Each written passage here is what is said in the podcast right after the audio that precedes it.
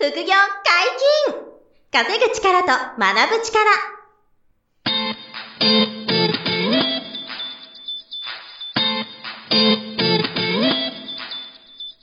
この番組は稼げるようになりたいを叶える副業アカデミーの提供でお送りいたします。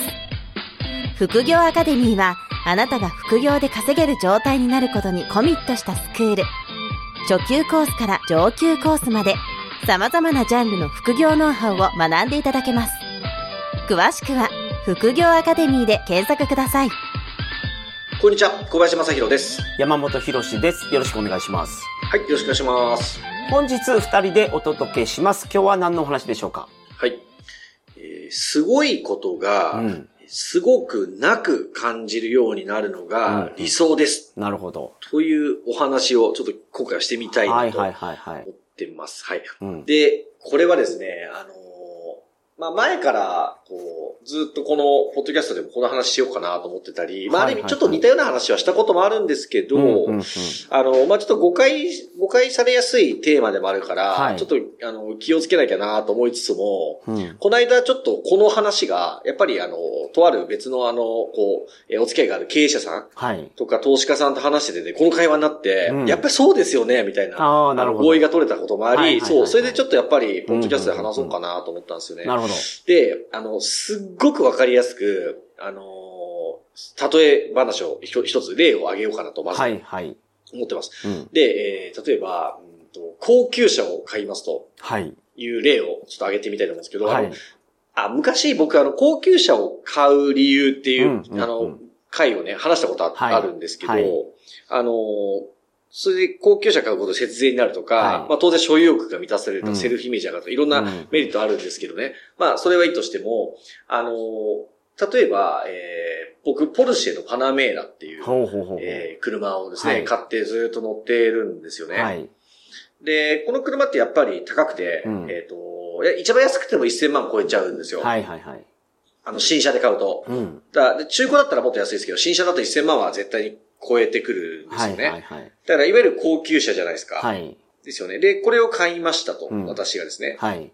で、えっ、と、その後にですよね、えっ、と、まあ僕、過去何度もいろんな車の、あの、検討したり買ってみたりしてて、うんうんうんえー例えばあの、ベンツの、はいあの、V クラスっていう、あの、ミニバンがあるんですよ、ベンツの。はいはいはいはい。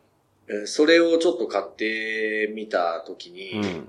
あの、今回のテーマなんですけど、はい。あの、パナメーラを買った時の最初のワクワクに比べるとですね、うん。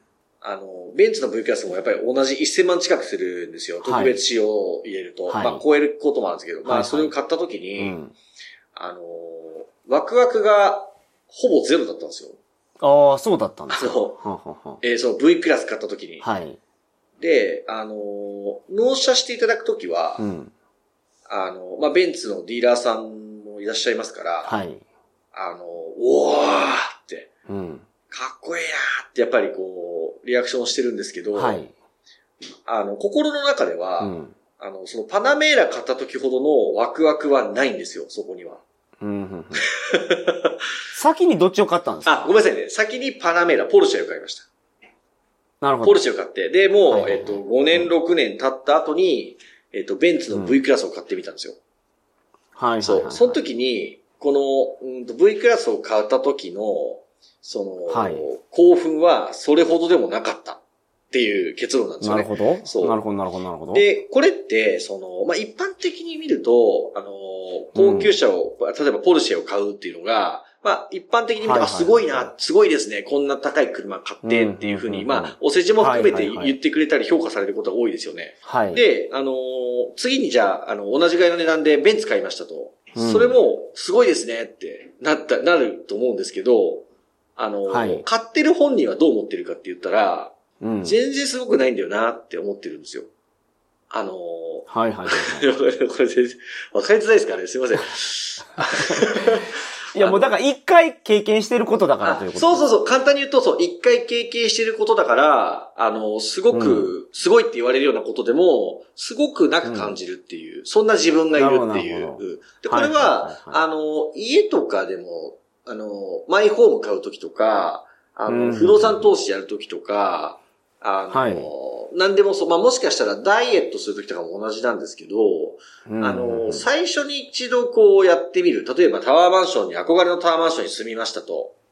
で、はいえっと、その次に、あの、同じような、また、えっと、家に引っ越してみても、うん、ああ、まあ、あの、それほどワクワクがないなって、こう、感じる自分がいるみたいな、っていうこともそうですし、うんまあ、こういうのってでもあれですよね、その嫌味なやつだなってうん誤解されちゃうかもしれないから、ちょっとあまり、あの、言ってないですけど、まあ、実際そういう心の中の変化があるんですよね。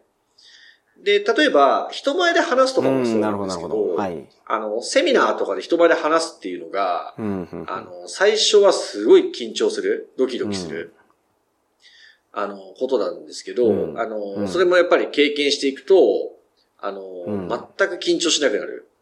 うん。まあ、これはまあいいことでもあるんですけどね、緊張しづらくなってくる。でも、逆に言うと、こう、そこになんて言うんでしょうね、新しい、うん。あの、ワクワクが、まあ、ない分、そつなくはい。こなせる自分がいるみたいな、っていうこともやっぱりあったりとか、あとその、ダイエットとかもそうなんですけど、やっぱ一度、例えば僕、11キロぐらいライザップで痩せたことがあるんですよ。で、一度痩せますよね、11キロ。ガリガリになったんですけど。で、その後また太っちゃって、で、その後またいかんなと思って、またパーソナルジム通って痩せた時に、やっぱりあの、一回やってるんで、ダイエットを。だからまたや、また痩せる。ることはできるんですけど、うんあの、そ、そこになんていうんですかね、こう、自分の達成感は、あの、最初より薄まってるんですよ。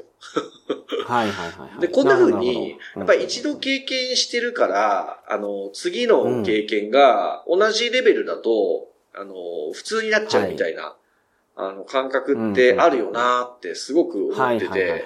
なるほどなるほど。そう。だから、ちょっとあの、こいつ感情悪いなってね、思われるかもしれないんですけど、まあ、あの、例えが、まあ、そういう感じで出まし た。いや、全然良くなかったとは言わないんですけど、だから器が大きくなってるってことですよね。キャパが広がってるってことですよね。そう、おっしゃる通り、それを、そう、それを、この、今、この後言いたくて、結局自分の器が大きくなっている実感を持ってるというふうに言い換えられるなと思っていて、あの僕、よく挑戦の階段、あの、挑戦するトライの、はい。挑戦の階段を登るってよく僕言うんですけど、その、挑戦の階段を登り続ける人に、あの、はい。よくある現象なんだなって思ってて、あの、この間その経営者さんとか投資家さんと喋ってて、そうだよねってなったのが、あの、うんまあ、車の話だったんですよ。そのとある方が、私じゃない別の方がは、車納車したと、高級車を。はい、はい、はい。うわいいですねって僕言うわけですよ。はいあの、うわあの車種ですか？あの、あのメーカーのあの車種めちゃくちゃいい車買われましたね。今度見せてくださいって言うじゃないですか。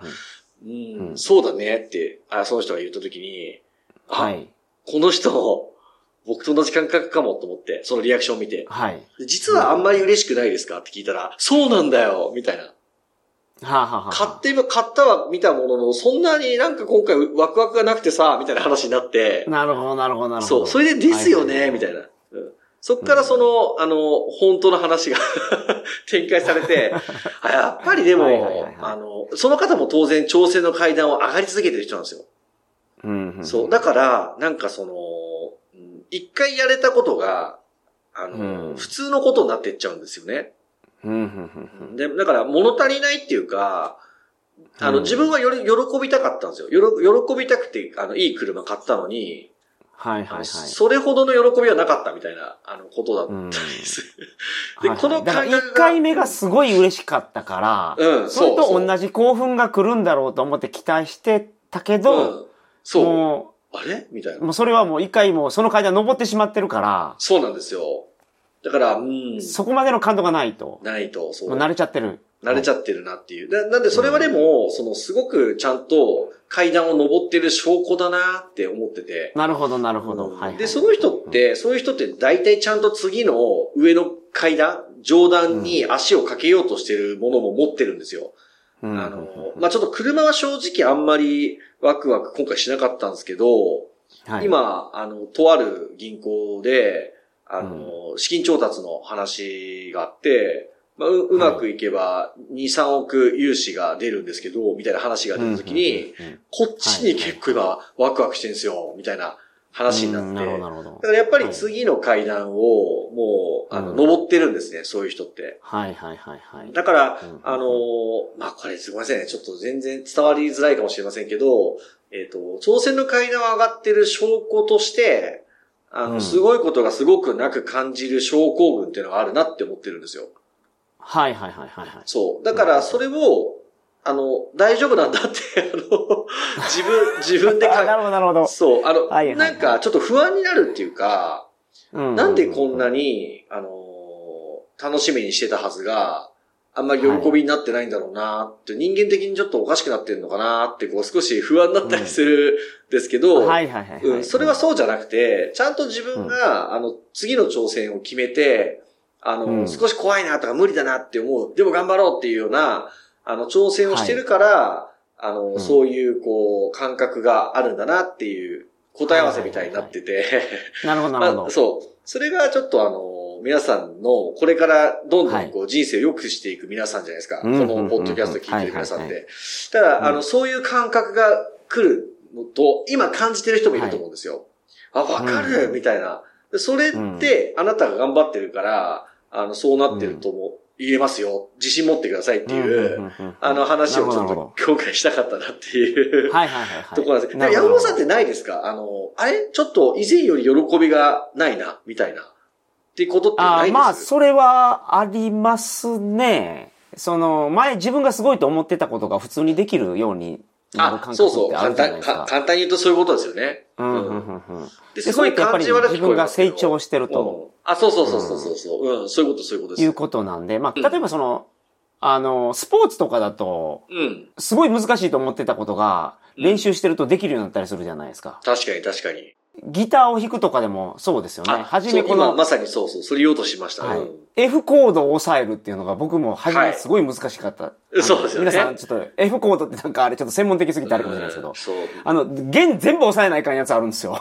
そうですね。人差し指で全部こはいうバレーしてね、全部あの、押さえていく F コードとかっていうのはね、難しいですよね。ほんで、初め全然音鳴らないんですよ。そうですね。それが知らない間にできるようになってるうんうん。